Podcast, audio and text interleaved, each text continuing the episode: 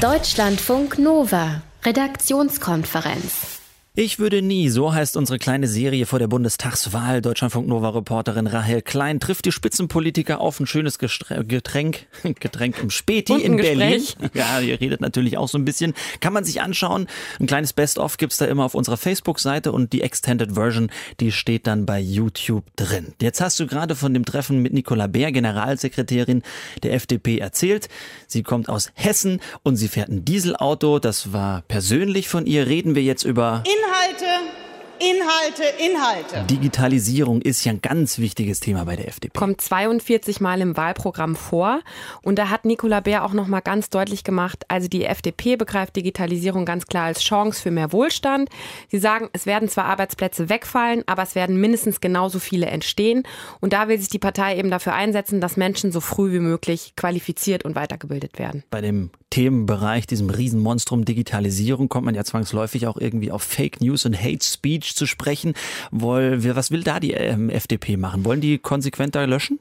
Also sie sind auf jeden Fall dagegen, Unternehmen wie zum Beispiel Facebook zu sagen, ey, ihr müsst offensiver löschen. Ja, wir wollen nicht, dass private Anbieter nachher auch private Zensurbehörde werden. Wir haben ja jetzt die Situation, ähm, dass quasi vorauseilend auch schon vor dem Beschluss über das NetzDG mhm. gelöscht wurde. Ähm, das ist mittlerweile zu einem Outsourcing-Branche geworden, wo 450 Euro Kräfte alle acht Sekunden auf die Taste drücken.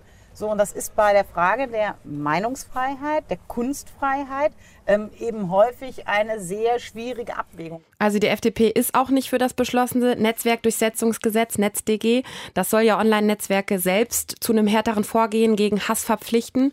Und da hat Nicola Bär auch nochmal klargemacht, das muss eine staatliche Aufgabe sein, findet die FDP, sonst findet am Ende eine Zensur statt. Jetzt habt ihr auch über Bildung gesprochen.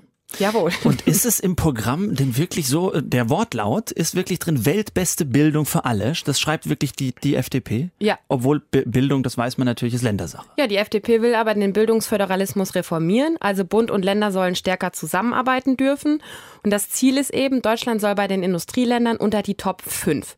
Und da sollen vor allem auch die Lehrer eine wichtige Rolle spielen. In der Klasse kann erstens sowas stattfinden, wenn ich ausreichend Lehrkräfte habe. Und ich muss richtig gute haben. Das heißt, wir müssten doch gemeinsam den Ehrgeiz entwickeln, dass wir die Besten der Besten in unsere Klassen holen. Und zwar am besten schon in Kindergärten und Grundschulen, weil da Grundlagen gelegt werden für eine weitere Bildungskarriere. So, das heißt zum Beispiel auch zu überlegen, ob man nicht die besten Lehrer besser bezahlt. Moment, viele Beste. Moment, wollte ich gerade sagen, viele Beste und viele Superlative da drin. Aber soll das eigentlich heißen, dass nur die besten Lehrer besser bezahlt werden? Ja, das ist eine gute Frage. Das hat sie leider nicht so richtig weiter ausgeführt. Auch woran man gute Lehrer jetzt bemisst. Ne? Also, mhm. aber es würde natürlich so ein bisschen zu diesem eher leistungsorientierten Denken passen, was man von der FDP ja schon auch so ein bisschen mhm. kennt. Lass uns zum Schluss nochmal drauf blicken auf eine umstrittene Forderung. Denn die Mietpreisbremse, die FDP möchte die wieder abschaffen. Genau, das hat Nicola Bär im Gespräch auch nochmal gesagt. Sie und ihre Partei sagen, die Mietpreisbremse funktioniert nicht und sie ist noch dazu eine Wohnungsbaubremse. Die sagen eben, dass Privatleute dadurch gehemmt werden, neue Wohnungen zu bauen neu bauen, aber bei Neubauten gilt die Mietpreisbremse doch gar nicht, oder? Das ist ausgeschlossen. Oder? Ja, ja, das habe ich mich dann, das habe ich sie vor allem dann auch gefragt. Aber sie sagt halt wirklich, nein, die Mietpreisbremse hemmt den privaten Wohnungsbau. Es schreckt Menschen trotzdem ab, neu zu bauen, weil sie ja dann irgendwann später nicht das verlangen können, was sie vielleicht wollen, wenn sie vermieten. Und deshalb Mietpreisbremse abschaffen, lieber den Bau von neuen Wohnungen fördern. Und sie sagen eben auch, wir wollen ein Volk der Eigentümer. Also da liegen die Prioritäten eben ein bisschen woanders hm. vielleicht. Das ganze Interview mit Nicola Bär könnt ihr auf unserem YouTube-Channel anschauen und einen kleinen Teaser gibt es dazu auch immer noch bei Facebook. Da kriegt man eigentlich einen recht guten Eindruck, wie die Leute, diese Politiker, die du getroffen hast, so ticken. Deutschlandfunk Nova, Redaktionskonferenz.